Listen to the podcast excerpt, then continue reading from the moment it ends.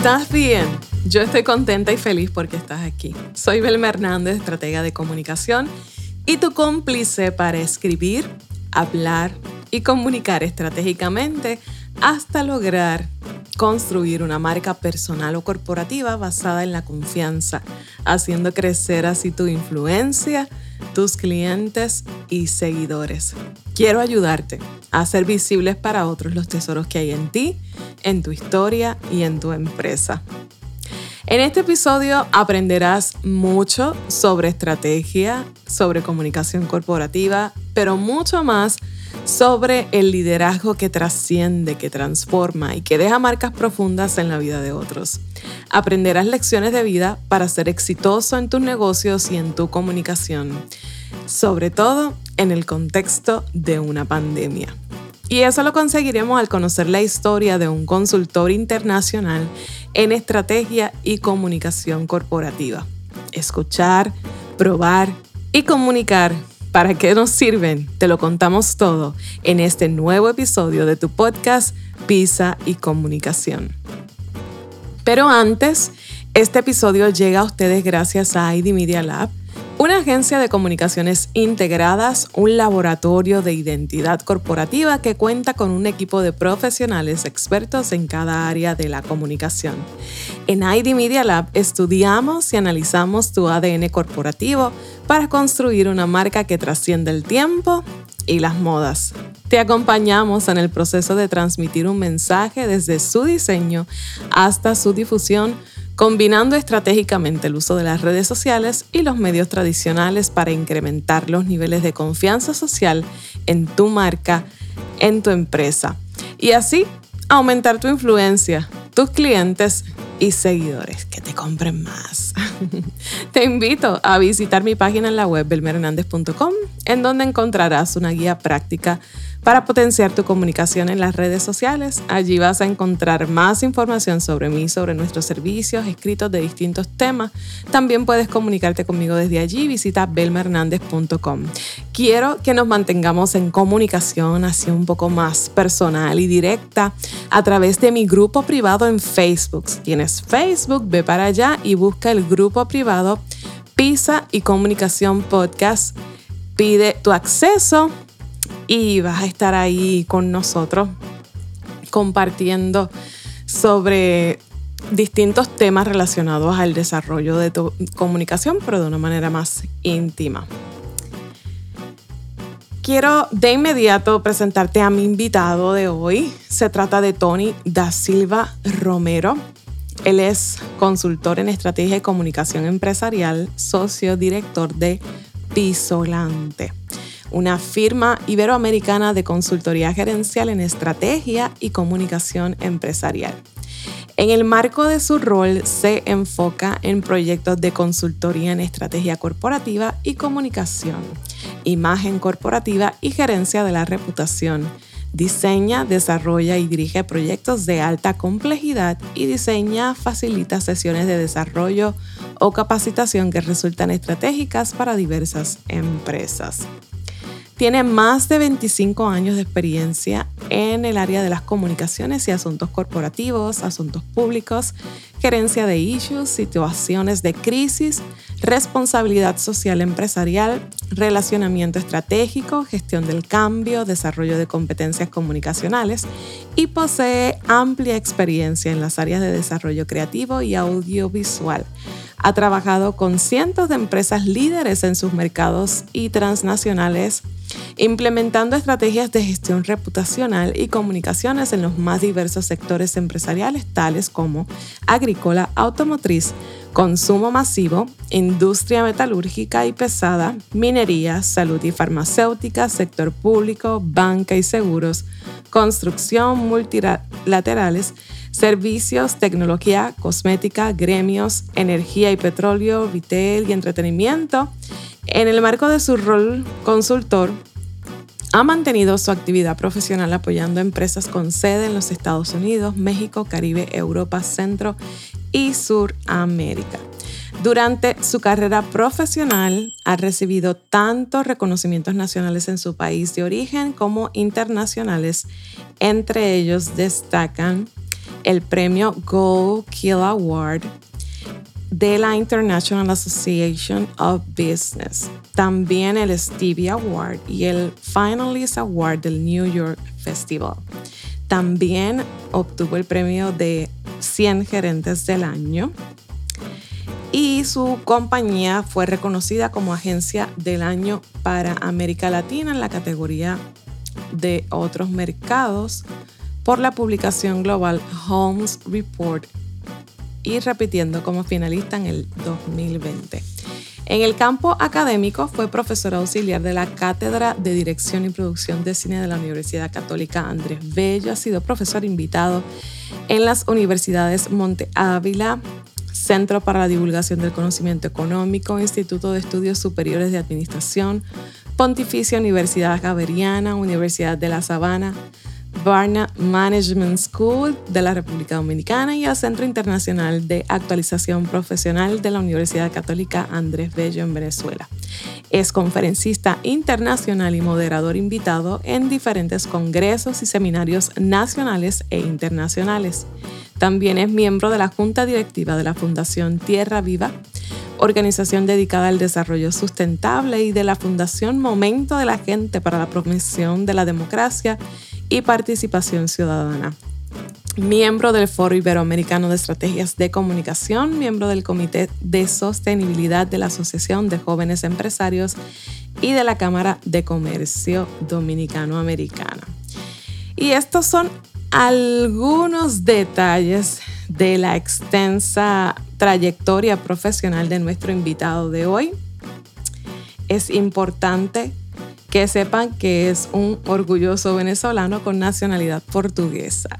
Y de eso vamos a estar, de eso y de mucho más, vamos a estar hablando con el estratega Tony da Silva. Así que, sin más, espero que disfruten, tomen sus notas y aprendan de la historia de nuestro invitado. Bien, y le damos la bienvenida a Tony da Silva Romero, consultor en estrategia y comunicación empresarial. Para nosotros es un grandioso placer que esté con nosotros, que nos haya regalado de su tiempo para compartir con nuestra audiencia. Bienvenido, Tony. Muchas gracias, Vilma. Un placer enorme para mí poder estar aquí contigo en tu podcast. Muchas gracias por la invitación. Antes de, de que entremos de lleno en nuestra conversación, me gustaría que pudiera eh, compartirle a nuestra audiencia dónde pueden contactarlo, porque sé que mientras van escuchando, pues van buscando en sus redes eh, con quién están, eh, con quién estamos hablando. Así que díganos cómo lo consiguen en sus redes sociales. Bien, e, en las redes sociales pueden conseguirme como Tony da Silva. Tony se escribe T-H-O-N-Y, da Silva, con B pequeña, todo junto. Y ahí estoy en Twitter, en Instagram, en Facebook, en, en LinkedIn. y pueden también encontrar eh, mi blog que se llama pensarenvozalta.com. Igualmente mi podcast Pensar en Voz Alta, eh, que está disponible en Spotify, en, en Google y en, y en Apple Podcasts. Así que yo espero que inmediatamente terminen de escuchar este episodio, vayan a buscar ese podcast porque sé que van a, a recibir muchas herramientas, mucho conocimiento. Bien, venezolano con nacionalidad portuguesa. ¿Qué pasó aquí? ¿Cómo es que se logra materializar esa interesante mezcla? Bueno, fíjate, eh, como tal vez algunos de quienes nos escuchan conocen, a mediados del siglo pasado, eh, en medio de la posguerra, de la Segunda Guerra Mundial, pues hubo una afluencia de migrantes muy amplia hacia Sudamérica, particularmente hacia Venezuela.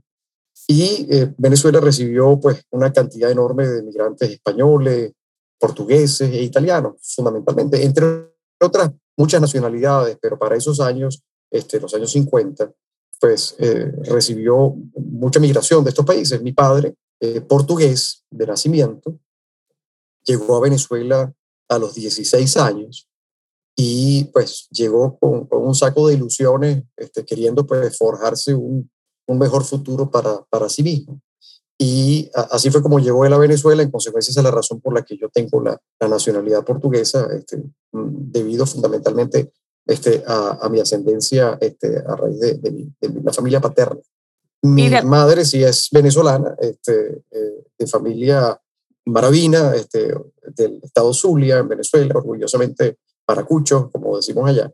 Este, y esa combinación, bueno, pues este, es una combinación ciertamente muy particular, ¿no? Entre un portugués y una, y una maracucha. Este, pero de ahí, bueno, salimos dos hermanos, este, somos mi hermana eh, Sirani y, y, yo, este, quienes, bueno, pues somos el resultado de esa unión.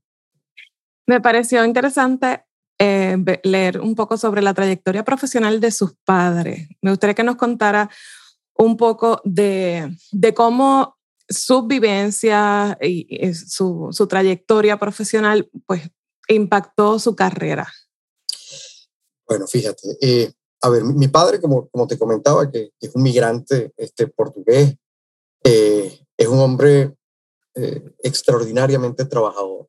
Este, y yo pues aprendí de, él fundamentalmente el valor de la perseverancia y, del trabajo duro, este, que las cosas se consiguen es a partir del esfuerzo y del trabajo.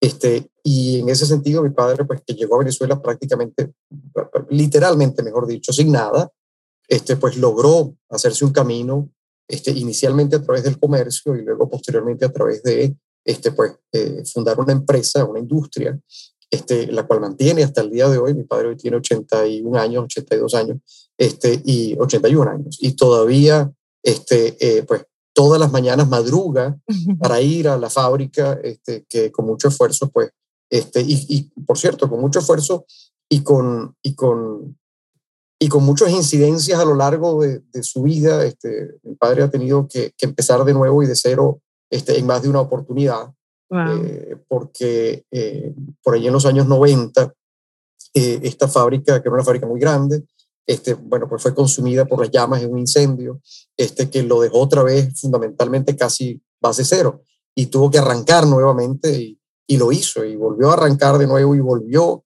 a hacer el esfuerzo por, por reconstruir su, su, industria y así lo hizo y al día de hoy todavía pues él se levanta muy temprano para ir todos los días a su, a su fábrica. Y, y eso es un ejemplo para mí de, perseverancia, de, esfuerzo y de trabajo que sin duda me ha marcado este, en, el, en términos profesionales y en términos personales. Y mi madre, por su parte, es una extraordinaria este, mujer de negocio, este, quien eh, se formó eh, en, en, las aulas de, de, la universidad y luego en el marco de sus posgrados. Es decir, una mujer académica por una parte, por otra parte una este, alta profesión, digamos, alta ejecutiva en cargos de mucha importancia en grandes empresas, miembros de juntas directivas, pero además con una sensibilidad social enorme que la ha hecho trabajar en múltiples organizaciones no gubernamentales, apoyando, de hecho, creando algunas organizaciones no gubernamentales también para el apoyo fundamentalmente de valores, de valores democráticos y de, respaldar los principios fundamentales de la libertad y de la democracia.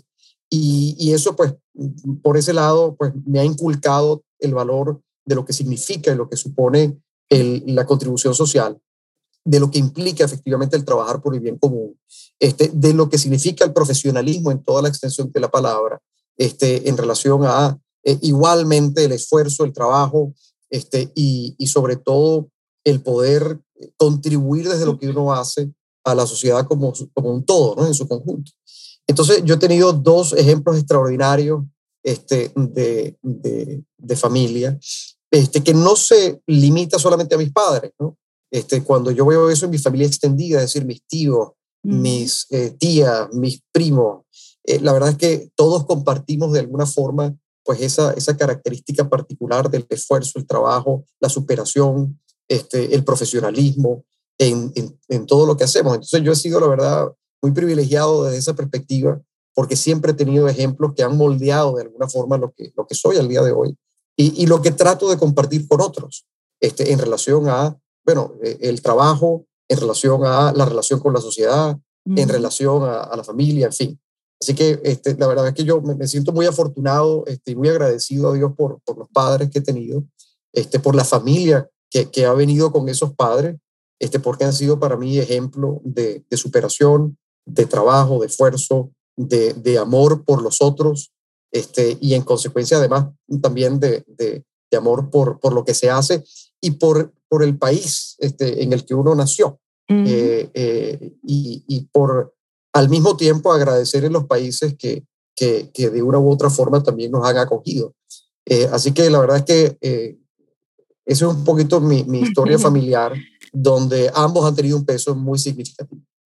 Yo creo que no hay manera de que nos proyectemos hacia el futuro y, aspiremos a cosas nuevas si no podemos validar y reconocer esa, esa historia previa a, a, nuestra propia historia que sin duda tiene un peso importante en lo que nosotros somos, en lo que pensamos, en lo que hacemos. También es, es socio director de Episolante, una firma iberoamericana de consultoría en estrategia y comunicación empresarial.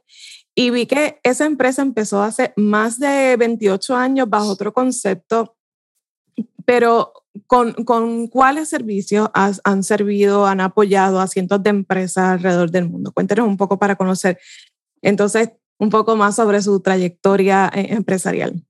Sí, con mucho gusto. Bueno, te cuento eh, ahí un poquito y permíteme ponerte un poquito de contexto en relación a eso para, para compartirles a quienes escuchan esa historia. Isolante es una firma consultora al día de hoy en materia de estrategia y comunicación empresarial que fue fundada hace 45 años por quien es mi socio, Italo Pisolante. De ahí viene el, el nombre de la firma, ¿no? es el apellido de su fundador. Eh, yo me incorporo a Pisolante en el año 93, es decir, hace 28 años.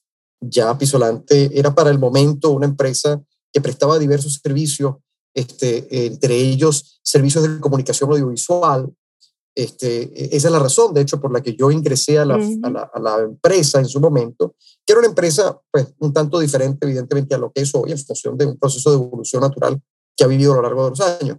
Y donde quiero pensar que, evidentemente, pues yo he tenido allí una, una este, actuación relevante en relación a ese proceso. Pero eh, yo vengo del mundo de la televisión, yo inicié mi, carrera profesional, este, eh, mis primeros pasos fueron en, Radio Caracas Televisión, eh, por invitación de quien era mi preparador en la universidad, este, Juan Andrés este, Rodríguez, quien me invita a acompañarle a Radio Caracas en la gerencia de documentales. La gerencia de documentales en Radio Caracas era una unidad muy particular porque era una unidad autónoma que producía un programa que se llamaba Expedición. Era un programa hermoso, este, del cual yo guardo grandes recuerdos y, y, muy bellos recuerdos, porque era un programa que de hecho estaba dedicado a exaltar las bellezas naturales de mi país este, y, y a promover la conservación de, de esos paisajes naturales y de, y de la biodiversidad de, de, mi país. Y era un programa que de hecho se filmaba en 16 milímetros, decir, se hacía en cine, y luego efectivamente se hacía el telecine para pasarlo a televisión y poder transmitirlo a través de, del canal. Entonces era, era una experiencia muy bonita, yo estuve allí un tiempo pero con esa experiencia en producción y en postproducción, este, es que yo llego a Pisolante que tenía para el momento una productora de televisión corporativa.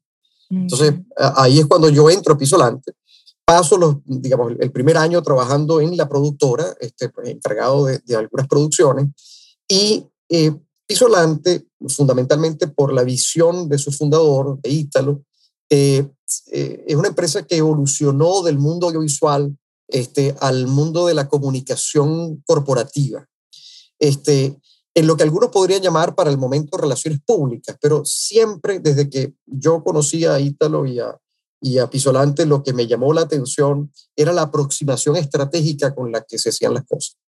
Y eso tenía que ver con entender los contextos, este, entender o fijar claramente objetivos, este, proponerse resultados tangibles, y siempre conectarlo con el, el, el, poder eh, obtener el mayor beneficio de esa acción que se procuraba ejecutar. En consecuencia, la aproximación siempre era muy estratégica. Y en ese sentido, eh, mi traspaso desde el mundo audiovisual al mundo de la consultoría se da porque en el momento en que tú vas a desarrollar un proyecto y comienzas a hacer las preguntas del por qué y para qué vamos a hacer esto, comienzan a surgir las dudas de, de parte del cliente, ¿no? Y cuando tú lo vas ayudando a esclarecer esas dudas y a pintar con mucha claridad un panorama sobre el cual él pueda actuar y un camino que se pueda trazar para lograr objetivos, entonces ya estamos trabajando en otro ámbito. Y, y ese tránsito fue muy rápido. Este, trabajé con excelentes profesionales en el momento este, que nos acompañaban a la firma en el ámbito ya de la asesoría, este, que se prestaba para algunas empresas transnacionales. Y allí comencé, estamos hablando del año 93, principios del año 94, eh, a trabajar ya en este ámbito. Y desde entonces, pues me cautivó este, y tuve la suerte, eh, para ese momento Pisolante era una empresa un tanto más pequeña, este, y, tuve la suerte de trabajar muy de la mano de, de, su fundador, en este caso de quien hoy es mi socio de Ítalo, ¿no? Y cosa que se convirtió evidentemente en, en una gran oportunidad de aprendizaje, de trabajo en equipo y, y de mentoría al mismo tiempo. En consecuencia, este, eh, yo empecé poco a poco a escalar posiciones dentro de la organización. En el año 2000, este, pues, tengo una oferta por parte de, de los socios de la firma de este, pues, incorporarme en el esquema de sociedad de la organización. Y, desde entonces, pues, he sido socio de la firma y miembro de la junta directiva y he ocupado distintas posiciones dentro de la firma, este, que van desde bueno, la consultoría propiamente dicha en términos de este, eh, poder atender a, distintos clientes del portafolio, pasando por la gerencia de, proyectos especiales este, que se constituyó este, para, para eh, precisamente el desarrollo de nuevos productos y metodologías. Pues, en su momento me tocó trabajar sobre el diseño del portafolio de valor y en consecuencia de los productos que la firma ofrece. Este, y luego, pues, la dirección de, de negocio, este, de estrategia de negocio de la organización al día de hoy, que pues funjo como este, el, el, managing partner o el CEO de la, de la firma, ¿no? Eso han sido pues 28 años de recorrido, este, muy fructífero, este, profesionalmente hablando, porque la consultoría es una labor este, fantástica en la que tú tienes la oportunidad de trabajar con múltiples empresas en múltiples sectores, este, con eh, extraordinarios profesionales en distintos ámbitos. En consecuencia, es muy difícil aburrirse en la consultoría, es muy demandante es muy exigente, este, pero al mismo tiempo es muy gratificante. Este, y, yo creo que da unas oportunidades para el crecimiento profesional enormes, porque la versatilidad, la diversidad este, de proyectos, de situaciones. Yo me he especializado, por ejemplo, en el ámbito del manejo de situaciones de crisis y contingencia. Ese es un ámbito en el que he trabajado mucho en los últimos 20 años y, y, es un ámbito fascinante, este, donde probablemente eh, es donde se exponen al límite las habilidades que se puedan tener para la gestión empresarial y en consecuencia, pues eh, eh, ese ha sido un ámbito en el que me ha fascinado siempre trabajar y he tenido experiencias muy relevantes en ese sentido. Pero precisamente ese conducir por 28 años nos ha llevado a profundizar cada vez más en los temas de gestión empresarial.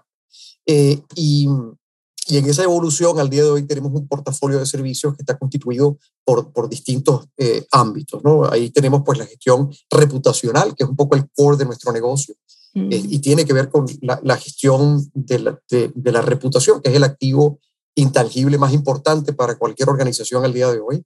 Trabajamos mucho sobre el tema, eh, y cuando digo gestión de reputación me refiero a gestión de reputación de marca, bien sea corporativa o comercial.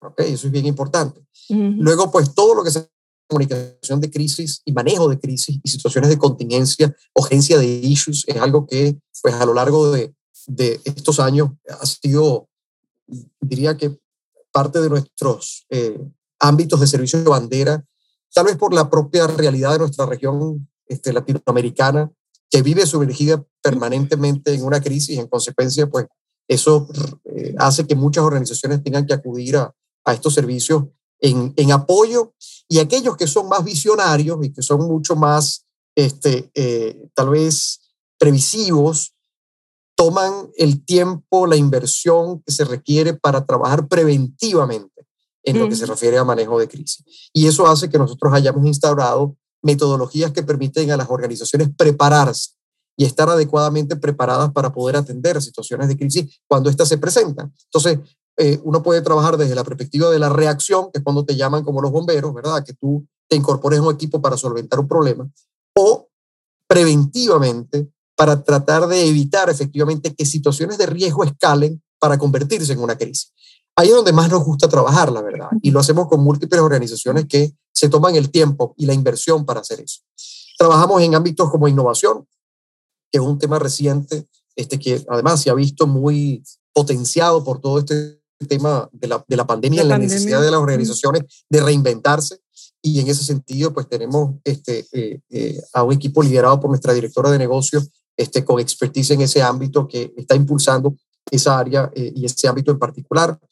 Y, disculpa, tenemos un ámbito muy importante al que le hemos dedicado mucho tiempo y muchos años de trabajo en materia de responsabilidad social, empresarial y sostenibilidad. Eh, eh, en ese ámbito en particular, hemos contribuido con múltiples empresas a redefinir su actuación social, a, redefinir su aproximación este, a, la, a la responsabilidad social, este, pero sobre todo ayudándonos en esa evolución que va de la filantropía a la responsabilidad social, al, al valor compartido, a la sostenibilidad, ¿no? Este, y eso va desde organizaciones que trabajan muy eh, cercanas, por ejemplo, con temas comunitarios, en temas de, de, responsabilidad social, o organizaciones que comienzan a integrar en su cadena de valor los elementos de beneficio y de externalidades para efectivamente pues, pues, asegurar que su operación está en cumplimiento con la demanda social que al día de hoy este, exige a empresas que trabajen este, a tono con combinar los elementos eh, de ambiente, sociedad y economía de la manera más favorable para todos. Así que ese es un ámbito en el que trabajamos mucho y que la verdad a mí particularmente me fascina porque considero que, y esto es parte de lo que nos mueve como organización, cuando tú trabajas con el sector empresarial, que es fundamentalmente con el que trabajamos, el sector privado, y contribuyes a que de esas empresas podamos hacer mejores empresas, también estamos ayudando a construir mejores sociedades. Y eso consideramos que es parte de, nuestro propósito y de nuestra misión como empresa. ¿En qué países han trabajado? Eh, bueno, en una variedad enorme, este, porque eh, nosotros iniciamos en Venezuela como empresa. Hoy tenemos este, operaciones en Venezuela, en República Dominicana, en España, y tenemos operaciones a lo largo de toda Centroamérica, particularmente en el Triángulo Norte, Honduras, Salvador, Guatemala. Ahora, eh, nuestra experiencia de trabajo este, nos ha llevado a lo largo de los años a trabajar en, prácticamente todos los países de América Latina, en Estados Unidos, en Europa, porque nuestros clientes, trabajamos con empresas muy grandes y, trabajamos con empresas de todos los tamaños, pero en el caso de las empresas grandes, transnacionales, cuando tú tienes una buena experiencia de trabajo en, en un territorio o en un país determinado, este, siempre ha surgido en consecuencia la petición de replicar eso en otros, en otros países. Y eso nos ha llevado a acompañar a muchos de nuestros clientes este, a, distintos países este, y a lugares tan lejanos, y por lejanos me refiero a, a nuestra base de origen, que es Venezuela, bueno, como a Egipto o a Croacia. ¿no? Este, entonces, eh, la verdad es que nos hemos movido conjuntamente con nuestros clientes y atendiendo nuevos mercados en función además de productos muy específicos que mm, mm, nos han ganado el, la preferencia de, del mercado y de muchos de nuestros clientes. Entonces, este, Argentina, Chile, eh, Perú, Ecuador, Colombia. En Colombia hemos trabajado muchísimo, además, razones obvias de cercanía geográfica. Toda Centroamérica, Panamá, Costa Rica, El Salvador, Guatemala, Honduras, eh, México, es un país donde hemos trabajado durante muchísimos años. Este, por igual Estados Unidos, este, en algunos proyectos, Europa, España, en fin. Eh, eh, la verdad es que eso es parte de la razón por la que te decía que este, este es un negocio muy versátil y muy diverso. Este, ya no solamente se trata de las empresas con las que trabajamos, sino también de, la, de la variedad cultural con la que hemos podido trabajar, cosa que nos ha agregado siempre mucho valor, este, no solamente en términos de aprendizaje, sino en términos también este, de, de poder eh, contribuir con nuestro expertise, bueno, pues a construir mejores prácticas y capacidades en otros este, en, en, otros países, en otros mercados, en otras empresas este, y en otras personas. Y hablando de esa versatilidad y, y, precisamente viendo esa trayectoria empresarial, viendo su éxito, es lo que me lleva a la siguiente pregunta, porque yo lo conocí a usted en, en Washington. Yo era del grupo que salía de la maestría de comunicación política y gobernanza estratégica y ustedes entraban y coincidimos en un curso, me llamó la atención su perfil y comencé a seguirlo. ¿Por qué la política, o sea, siendo tan exitosos en el ambiente eh, empresarial privado, por qué entonces ese interés por el tema de la política? Bueno, eso es una excelente pregunta, ¿verdad? Este, fíjate, yo por, por, por, por inquietud personal, este, yo estudié comunicación social, esa es mi profesión de base, digamos, mi carrera originaria, ¿no? Yo, yo, estudié en la Universidad Católica Andrés Bello, me gradué en el año 94, yo empecé a trabajar mucho antes de graduarme en la universidad. Este, y bueno, pues em, empecé mi carrera profesional con esa base, luego hice unos estudios de especialización en administración de empresas, este, en liderazgo este, y, en, y en economía, eh, ahí tuve la oportunidad de hacer el programa Liderazgo y Visión del Centro Económico para, para el Centro para la Divulgación del Conocimiento Económico que se dice en Venezuela, este, y tuve la oportunidad de estudiar en el IESA, este, que es la escuela de negocios eh, de Venezuela, este, o más importante de Venezuela, y regional ahora. Eh, y luego llegó un momento en que dije, oye, la verdad es que, que por cierto es un punto muy bonito en la vida de uno cuando uno dice, quiero estudiar por gusto, ¿no? este, y, y, quiero estudiar por, por la simple satisfacción de aprender y de compartir con otros. Y buscando, una de mis experiencias en el sector privado es que en, en realidad toda organización es política, ¿ok? E independientemente de que se encuentre en el sector público o el sector privado. Es decir, la política forma parte de nuestras vidas, este, lo, lo, lo veamos a simple vista o no. Y las organizaciones también son políticas, son tan políticas que al día de hoy hablamos de gobierno corporativo, ¿verdad? Y eso ya tiene mucho tiempo rodando. Entonces, en, en el ámbito del gobierno corporativo también hay política.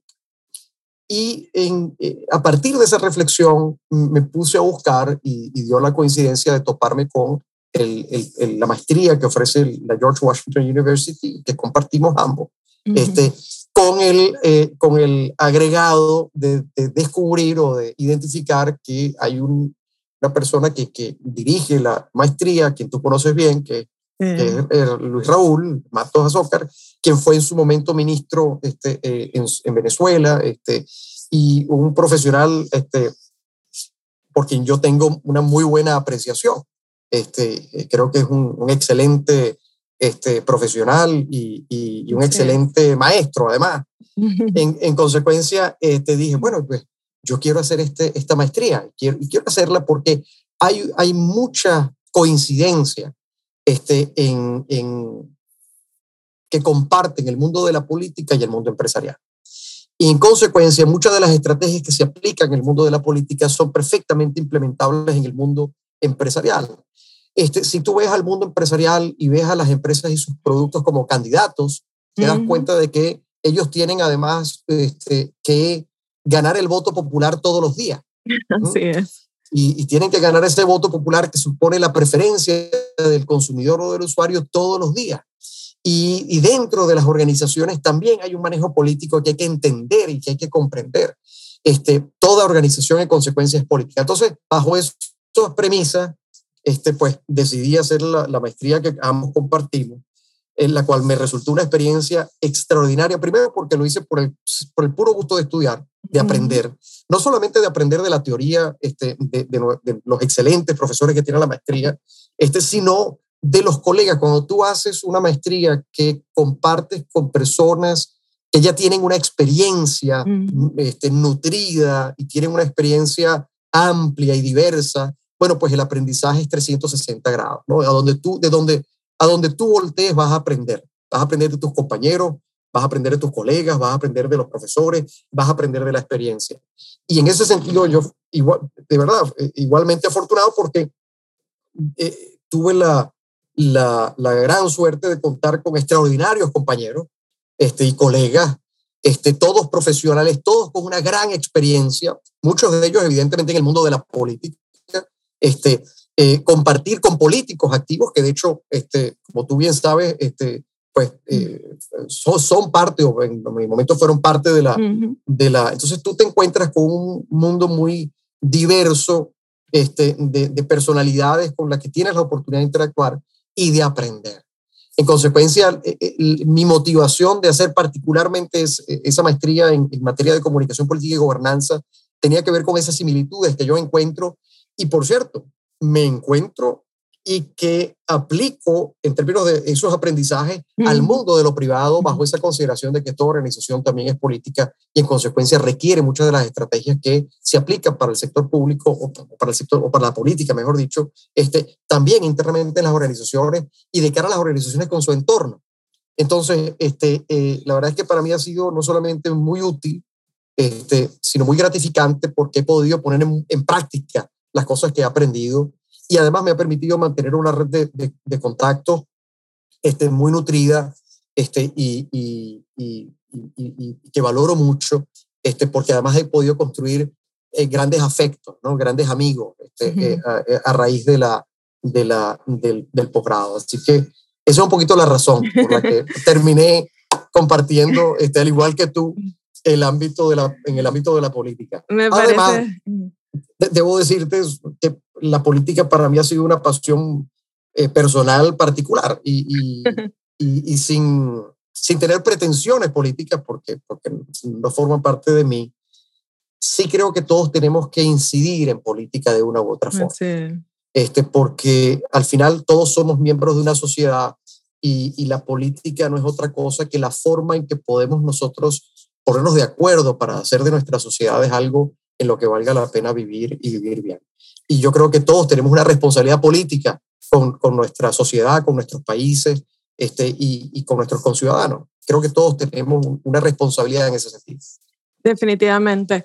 De hecho, yo después de estar 12 años sumergida en el tema político, he querido descansar y me he puesto a leer muchísimo sobre empresa y me he topado con, con cómo muchos autores de temas empresariales utilizan ejemplos claro. de estrategia política para entonces tratar de, de que entendamos algunos conceptos. Y entonces tú dices, ¿cuándo voy a descansar de la política? La política está en todo. La política está en todo, en todo, Belma. Y, y fíjate que además no solamente está en todo, debe estar en todo. Es decir, desde el sector empresarial, y esto yo lo, lo, repito con mucha frecuencia, el sector empresarial tiene una responsabilidad política y debe incidir en política. ¿Y qué es política si no es la forma en que hacemos las cosas?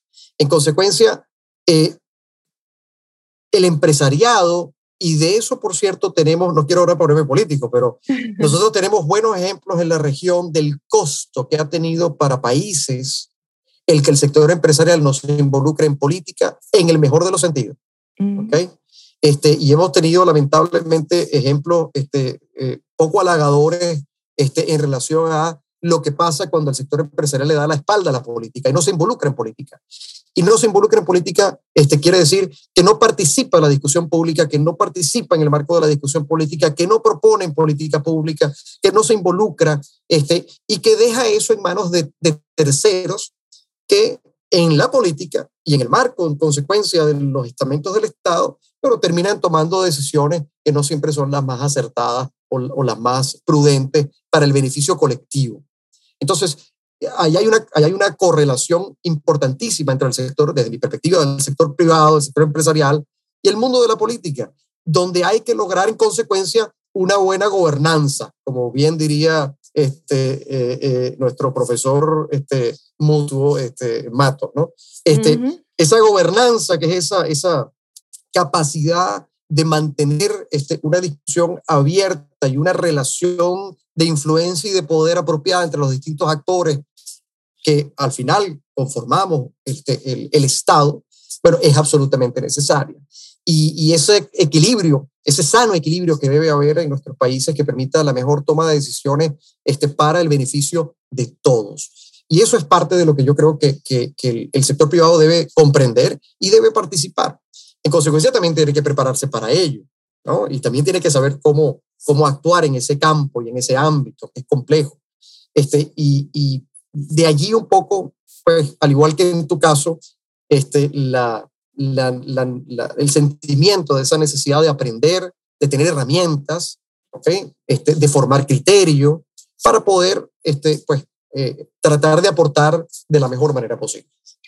Pero entonces del empresarismo a la política y de la política pasamos a, un tema que me pareció súper interesante sobre su trayectoria, es que usted es autor de un libro infantil. ¿Cómo es que alguien que debe mantener un perfil profesional tan elevado, pues por, donde se, por el escenario donde se maneja, puede bajarse hasta hablar con los niños? ¿Cómo es eso?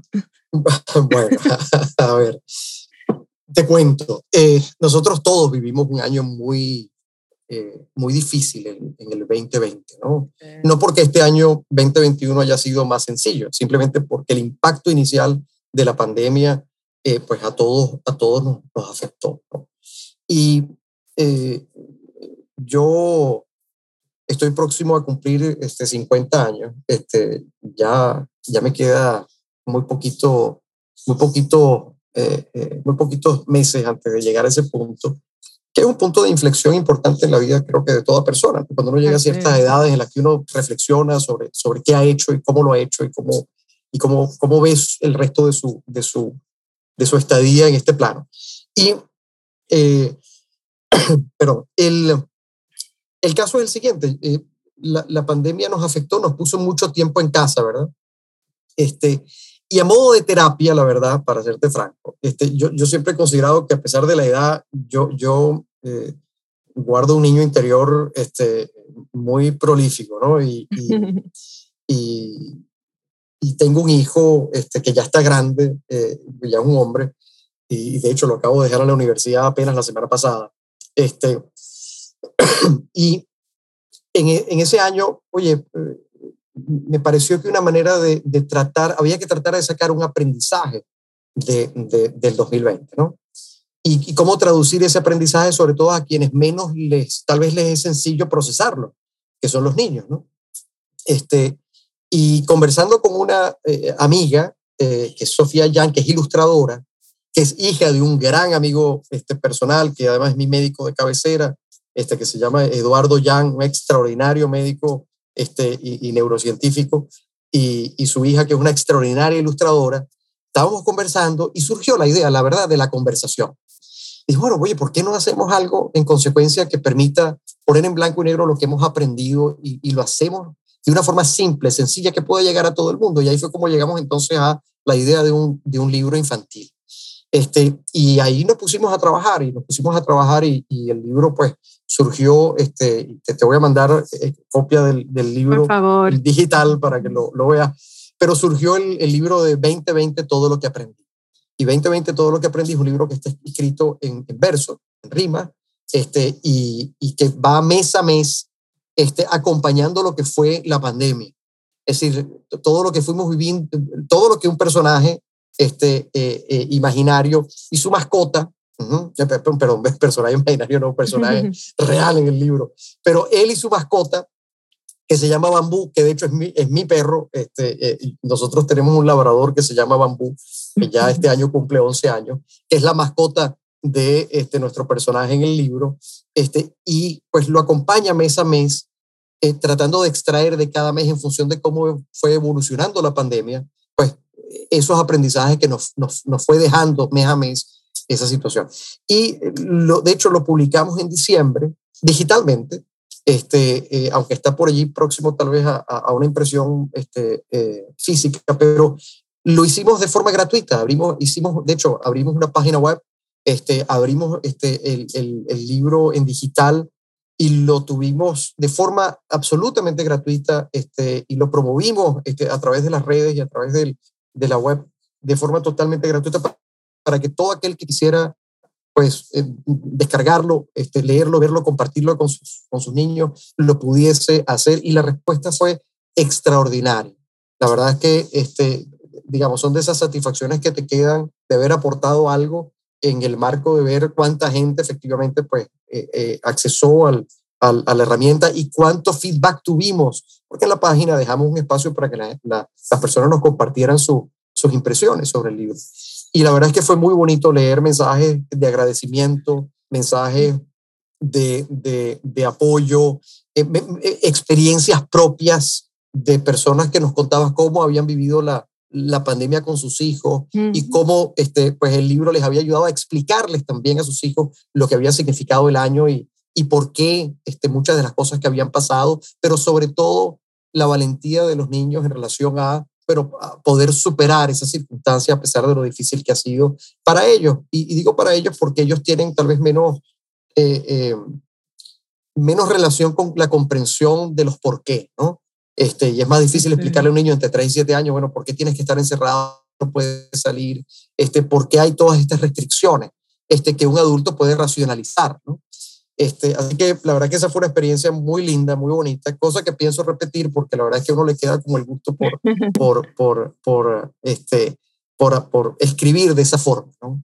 Este, así que... Me parece. Eh, nuestro personaje Pepperoni, porque ese es el, el apellido de, del personaje, este, Tony Pepperoni, este, y, y, por cierto, el nombre no se lo puse yo, este, el, el, el Tony se lo puso Sofía, este, y, y, Bambú, ese sí se lo puse yo porque es mi mascota. este, pues esa aventura de Tony Pepperoni y Bambú este, llegó a mucha gente y, y nos dio mucho gusto que, que, fuese de utilidad.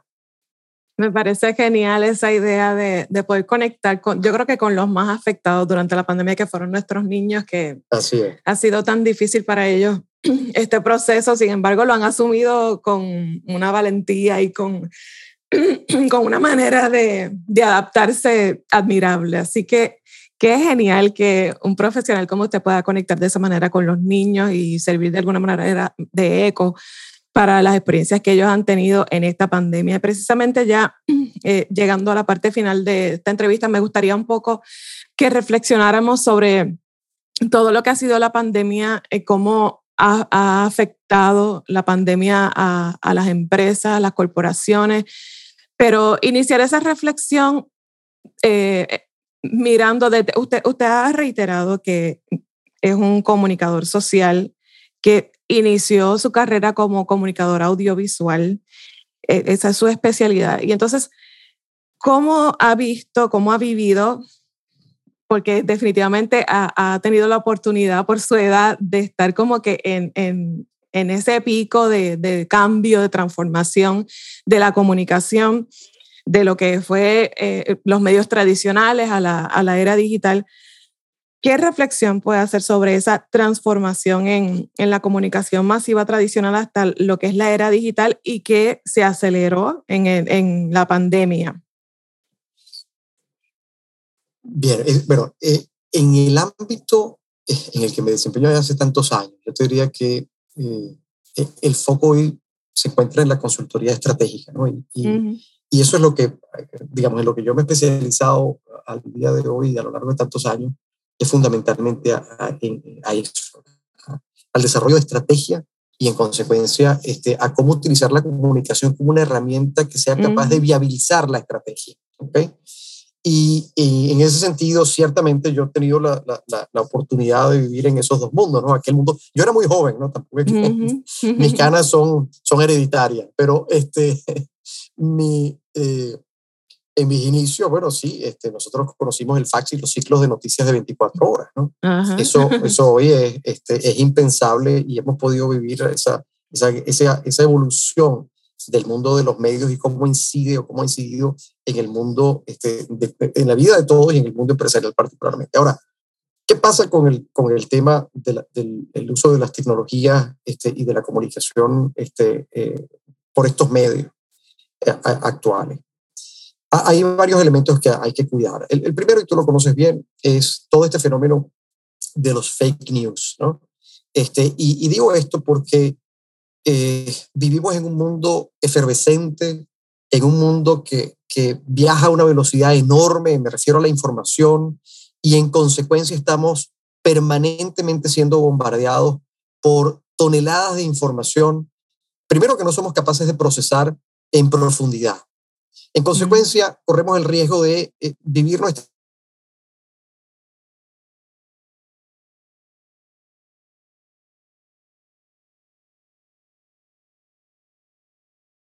con este, apenas unos pequeños miliágiles que significa la cotidianidad.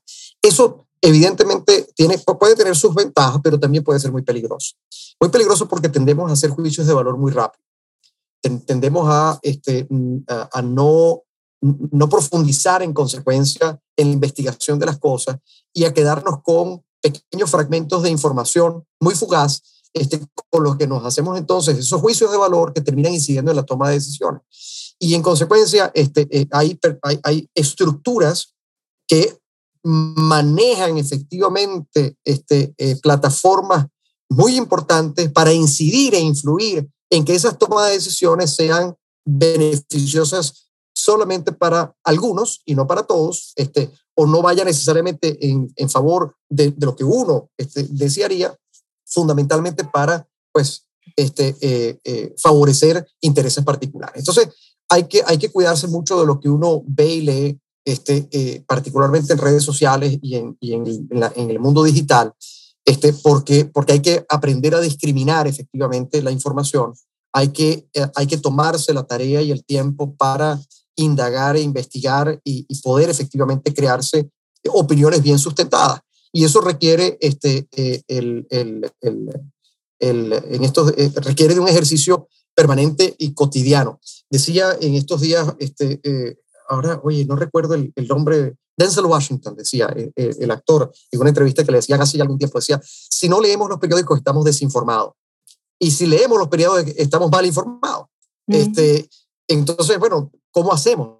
¿no? ¿Cómo hacemos para efectivamente acudir a, a, a la fuente? Entonces, tiene que ver, yo creo que los medios de comunicación, por cierto, ahí tienen una, una responsabilidad enorme y creo que tienen una gran oportunidad al mismo tiempo porque los medios de comunicación, a pesar de que sabemos que los medios tienen este, pues, su naturaleza y tienen sus líneas editoriales, este, eh, eh, y tienen, digamos, son, son organizaciones este, empresariales igual que otras, pero los medios, éticamente hablando, desde el punto de vista periodístico, tienen una tarea y esa tarea es poder discriminar de la información e indagar en la información para poder validar y endosar que la información que se está transmitiendo tiene fundamentos. ¿okay? Este, y, cuando representa parcialidades, queda claramente ex, expresado en función de este, a quién está representando esa información. En consecuencia, yo creo que los medios tienen ahí una gran responsabilidad y, pueden retomar frente a, la competencia que suponen múltiples nuevas fuentes en el mundo digital, bueno, volver a ser esos faros que permitan efectivamente tener una garantía de discriminación de la información para poder saber que lo que estoy leyendo tiene fundamento, tiene base, es, es veraz. Este, como información. Este, y eso nos lleva entonces a otro punto que tiene que ver con, eh, yo diría, la, la, la, la ausencia del contacto este, mm. y, su, y su sustitución por el mundo eh, virtual. Eh, si tú vas hoy a Estados Unidos, por ejemplo, a un centro comercial, este, es una experiencia este, eh, obviamente está muy impactado con el tema de la pandemia, etcétera, pero los, los centros comerciales están muriendo en los Estados Unidos.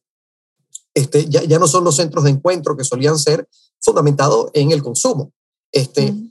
Y hoy están este, revisando, bueno, ¿qué, ¿qué, vamos a hacer con todos esos metros cuadrados de real estate en, este, que, que, ya no son este, para lo que, ¿por qué? Porque el mundo se movió a la compra este, en línea, obviamente también potenciado por la pandemia. Este, pero ¿qué va a hacer de nosotros si no tenemos puntos de contacto humanos? ¿Qué, qué va a hacer de nosotros si no tenemos efectivamente este, la humanización del discurso por la vía de compartir entre personas? Este, ¿Qué va a hacer de nosotros si todo lo compramos en línea, si consumimos este, información en línea, si trabajamos en línea desde casa? Bueno, ¿en qué nos vamos a convertir? ¿no? Entonces, el, el, el elemento humano tras la comunicación por la vía de este, promover el contacto, promover efectivamente la conversación, yo creo que es fundamental. El diálogo, perdón, es fundamental. Y, y, y, estamos perdiendo eso al punto que hoy, este, bueno, creo que te pasará igual que a mí, uh -huh. hablar por teléfono es una cosa extraña, ¿no? Este, y, y, para hablar por teléfono hay que pedir permiso ahora, ¿no?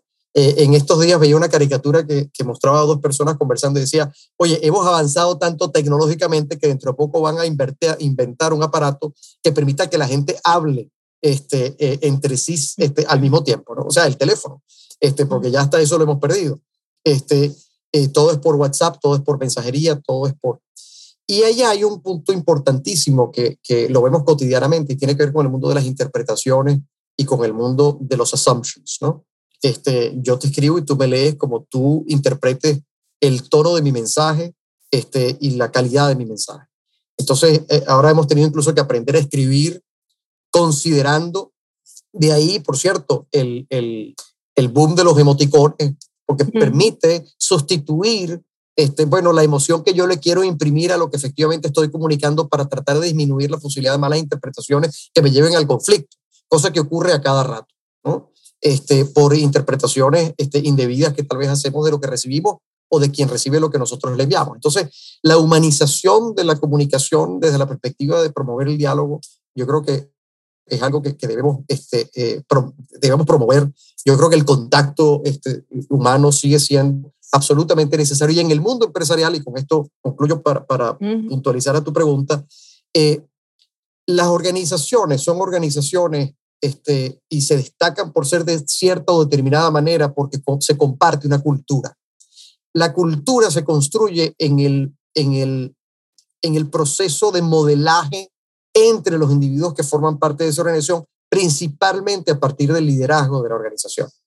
Entonces, si nosotros queremos preservar la cultura de nuestras organizaciones, tenemos que continuar promoviendo el contacto entre los individuos y eso implica el diálogo y la presencia.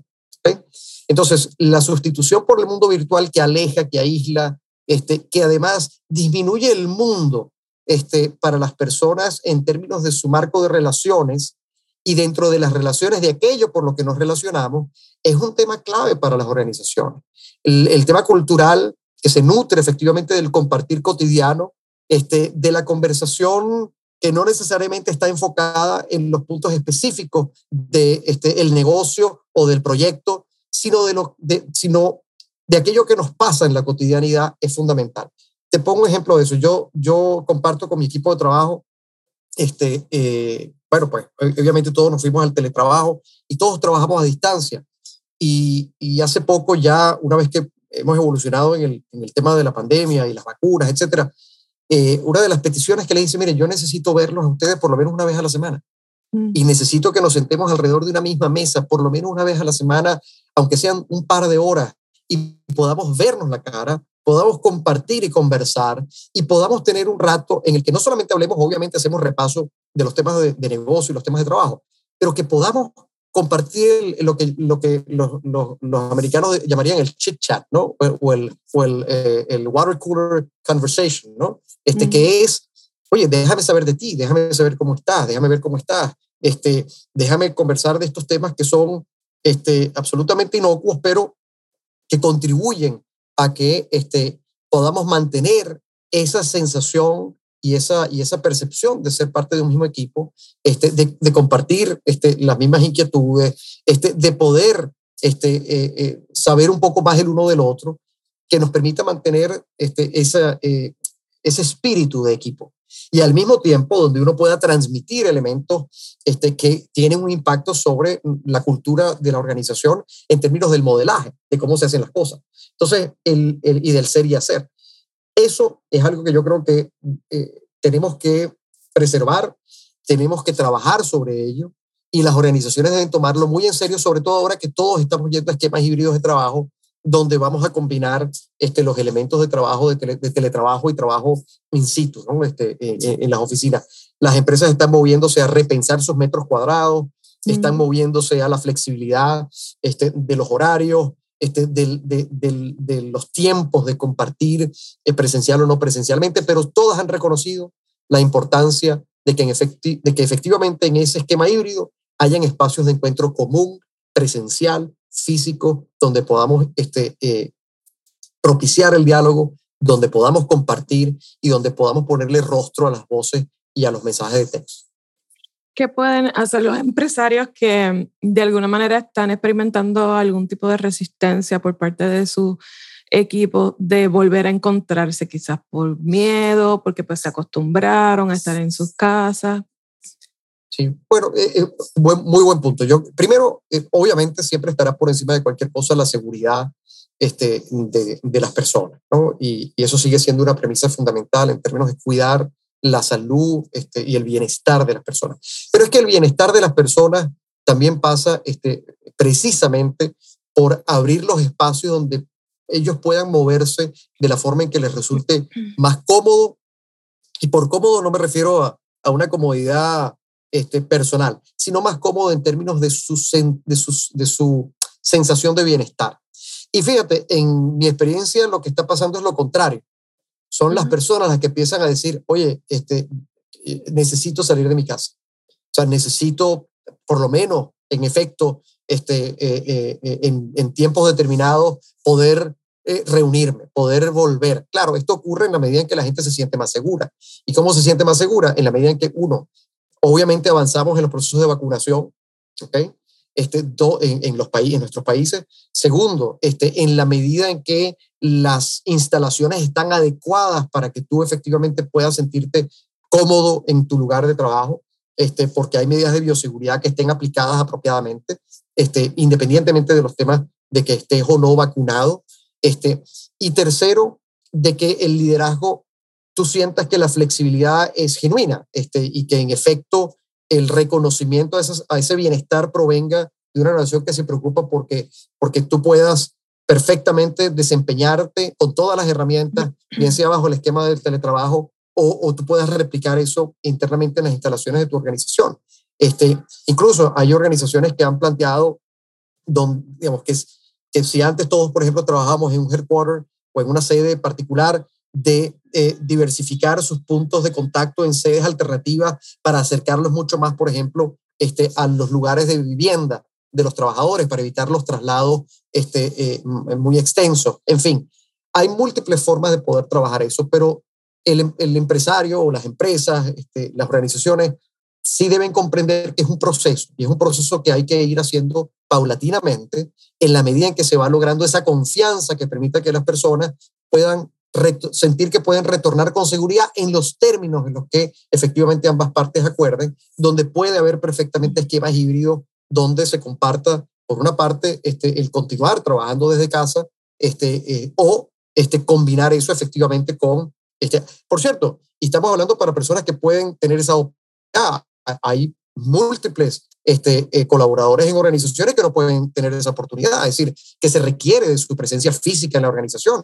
Este, es decir, eh, y eso tú lo puedes ver, por cierto, muy claramente dependiendo del ámbito en el que tú te desempeñas. Si tú vas, por ejemplo, al sector agrícola, bueno, pues difícilmente este, la gente puede quedarse en casa trabajando, ¿verdad? Este, este, o el sector de retail, por ejemplo. Este, y si no, no tendríamos tantos héroes, este, oye, que, que, que nos han apoyado a todos como ciudadanos en la medida de poder atendernos este, cuando hemos requerido, por ejemplo, ir a la farmacia o ir al supermercado este, o ir a, los servicios de salud para atendernos este, o para poder este, eh, servirnos durante esta contingencia este, que ha significado la pandemia, este, para poder nosotros permanecer en casa. Entonces, ahí, eh, ¿qué, ¿qué, hay que hacer con ellos?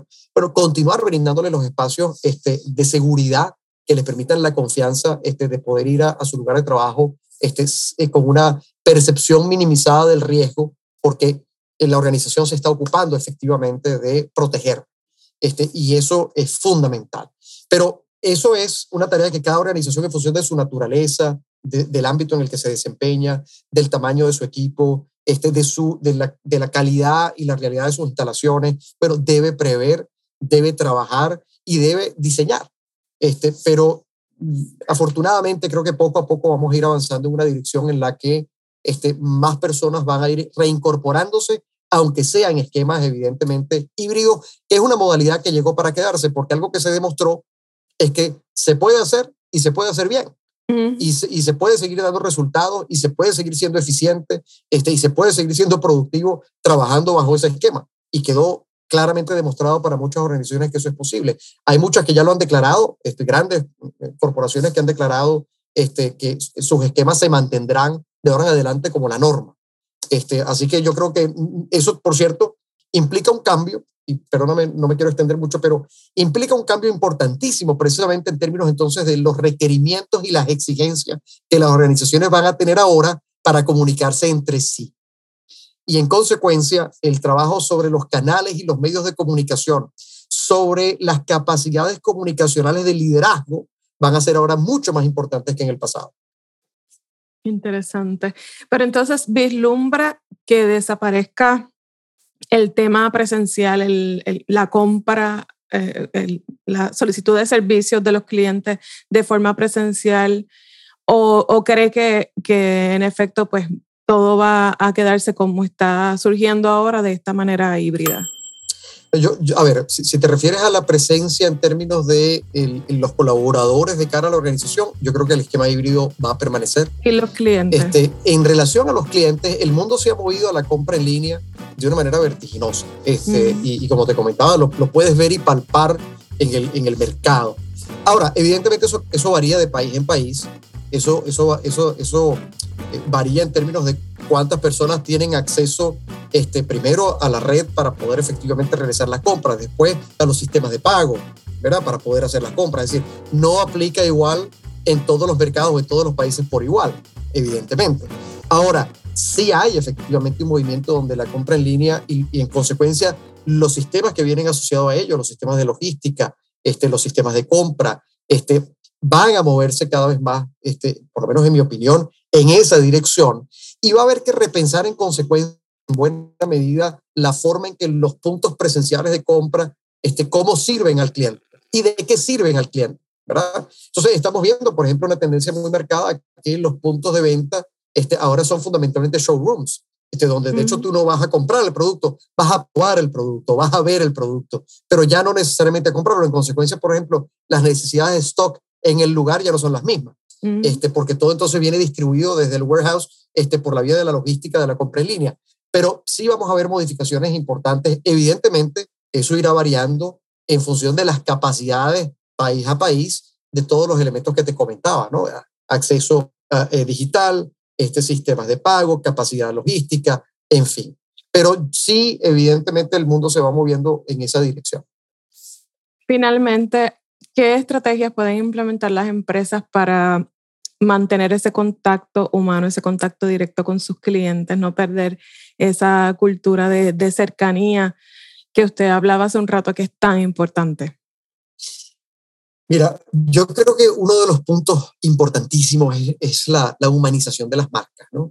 Yo creo que el, el, tono, el lenguaje, la forma en la que las marcas se comunican con, con sus clientes, cada vez más cercanas, este, cada vez más, eh, eh, más coincidentes con comprender eh, las expectativas, las ilusiones, los sueños, este, las ambiciones, este, las realidades de sus clientes va a ser fundamental.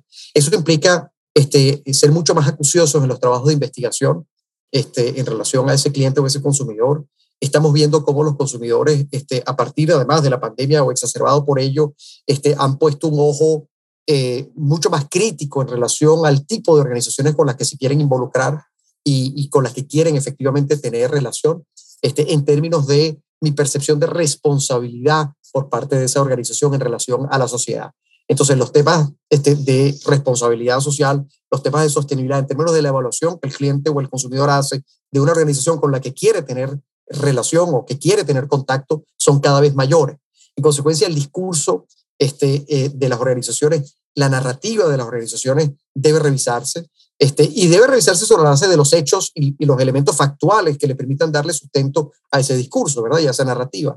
Pero la humanización de las marcas, este, la búsqueda de nuevos medios y canales para poder llegar a ese consumidor y a ese cliente de una manera efectiva este, va a ser clave, pero sobre todo la transparencia en relación a este, no solamente la información, sino al liderazgo de la organización conectada con ese cliente y ese consumidor.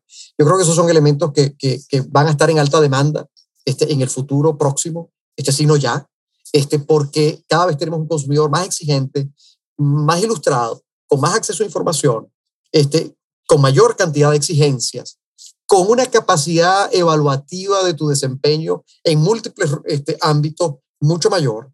Y eso hace que en consecuencia la relación este, ahora sea eh, mucho más crítica desde el punto de vista de cómo competir y cómo ganar esa preferencia. Por eso vuelvo al punto, tú recordarás este, eh, eh, la teoría aquella de la campaña permanente, ¿no? las empresas tienen que estar en, en, campaña permanente.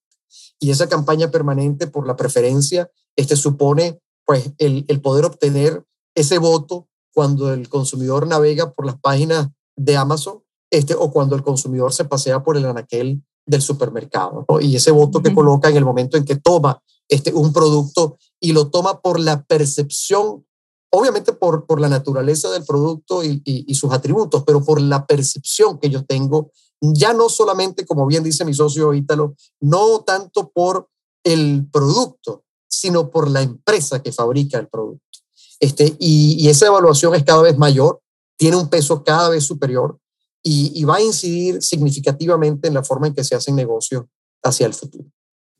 Así ya un poco más, más íntimo, hablando con esos líderes que nos están escuchando, ¿cómo podemos lograr ese balance que hemos visto a través de su, de su vida profesional, de su vida personal? ¿Cómo logramos esa versatilidad de conocimiento que, que sin duda ha incidido en el éxito que ha tenido ¿Cuál sería ese consejo así puntual para esos líderes que nos están escuchando? Escuchar. Yo, yo creo que escuchar es una, es una virtud enorme, este, pero escuchar con, con la mente abierta a, a, a, poder considerar nuevas formas de, de hacer las cosas este, que, que, que, no necesariamente siempre dicen lo que uno quiere escuchar. Este, mm. y, y, y, cuando yo tengo una, una, una, a ver, este, tal vez algunas personas dirán que es una virtud y otras dirán que es por el contrario este, eh, un, un, este, eh, un defecto. Un defecto terrible, ¿no? y es que yo a veces puedo ser muy directo este, y, puedo ser muy frontal, ¿no? muy, muy forward este, en, en, a veces colocar ideas sobre la mesa o compartir, siempre con la mejor intención, confieso, pero, pero hay personas que a lo mejor pueden tomar eso de una manera u otra. Este, y, y a veces uno tiene que decirle a su cliente cosas que no necesariamente quiere escuchar. Este, pero es responsabilidad de uno en el mundo de la, consultoría, este, con la mayor sutileza obviamente posible, pues dejarle entrever a, su cliente dónde hay cosas donde tiene oportunidades de mejora importantes. Pero saber escuchar del otro lado es absolutamente fundamental. Yo creo que el liderazgo que se abre a escuchar este, y que obviamente tiene la formación para poseer los criterios apropiados que le permitan tomar la mejor decisión con base a su experiencia y a su conocimiento, razón por la que, razón, razón por la que tienen esa posición de liderazgo, es fundamental. Pero escuchar es, es crítico y es fundamental. Y tenemos que aprender a escuchar al consumidor, este, tenemos que aprender a escuchar a nuestros clientes, tenemos que aprender a escuchar a nuestros colaboradores, tenemos, y esto por cierto te lo estoy diciendo y me lo estoy diciendo a mí mismo, ¿okay? porque es un recordatorio permanente que uno también como empresario tiene que hacerse. Este, yo también soy empresario y, reconozco que eh, hay ocasiones en las que uno no necesariamente está, está tan abierto a la escucha. Este, entonces, escuchar es realmente un requerimiento fundamental. Este, pero el otro también tiene que ver con, con eh, comprobar, ¿no? Este, y por probar me refiero a que hay que darse la licencia para experimentar y hay que darse la licencia para este, eh, equivocarse también. Este, eh, y eso es algo que a todos nos cuesta porque todos hemos sido tal vez, muchos de nosotros hemos sido formados sobre la base de, oye, hacerlo bien desde la primera vez y que, y que, y que, y que todo quede impecable. Mm. Este, pero hay que reconocer que efectivamente uno, uno tiene que abrirse a la licencia o darse la licencia para explorar, para experimentar y en consecuencia para, para, para equivocarse. Este, generalmente uno se equivoca hasta la última vez. La última vez este, ya uno le saldrá bien el asunto. Este, obviamente uno tiene que tomar ciertas consideraciones en ello en términos de, de, las relaciones costo-beneficio de ese proceso, etcétera. Pero eso, digamos, yo te diría que son elementos críticos y fundamentales, pero permíteme uno adicional y tan importante como los demás, comunicar parte de la estrategia y buena parte de la estrategia al día de hoy, en términos de negocio, es comunicar. Es comunicar. Y para comunicar hace falta estrategia, hace falta preparación, hace falta narrativa, este, porque si yo no comunico, no existo. En consecuencia, si yo voy a existir y quiero construir en la mente de mis audiencias, de mi público, este, una adecuada percepción de lo que soy, lo más cercano a mi realidad, tengo que saber comunicar y comunicar muy bien. Así que una responsabilidad indelegable del liderazgo empresarial es comunicar. Y allí este, yo creo que a muchos le hace falta mucha preparación, mucha estrategia este, y, y mucha habilidad. Y eso se construye. Y eso se construye cuando uno está dispuesto a escuchar, uno está dispuesto a implementar y uno está dispuesto a dejarse ayudar. Genial, me encantó. Gracias, Tony, por este tiempo. Gracias por ser tan generoso y, compartir con nosotros, de verdad. Ojalá que se repita y podamos hablar sobre el montón de otros temas que, que yo sé que, que, tú dominas excelentemente y que ah, abonar a nuestro crecimiento profesional. De verdad, gracias por estar en Pisa Comunicación. Mil gracias a ti este, por el espacio, por la conversa, este, más que agradable. Este, y estaré pues muy atento a que podamos continuar la conversación en el futuro cercana, humana y muy abierta. Así que mil gracias a ti. Gracias. Gracias por quedarte conmigo hasta el final de este episodio. Valoro mucho tu tiempo y tu atención. Me importa tu desarrollo y tu crecimiento. Y yo no quisiera añadir más a los consejos de nuestro invitado porque me parece que han sido extraordinarios. Solo quiero recordarte que para ser exitosos necesitamos escuchar más, probar todo y comunicar estratégicamente. También recuerda suscribirte o seguir este podcast para que cada vez que salga un nuevo episodio la aplicación te avise que ya está disponible y no te pierdas ninguno. Comparte este episodio con tus amigos. Déjame tus reviews, tus comentarios y temas que te gustaría que discutiéramos aquí. Te prometo que te voy a leer. Recuerda que nos podemos comunicar directamente allá en Facebook a través del el grupo privado Pisa y Comunicación Podcast. Y no olvides, por favor, que si tienes algo que decir, dilo estratégicamente porque tú eres el mensaje. Hasta la próxima.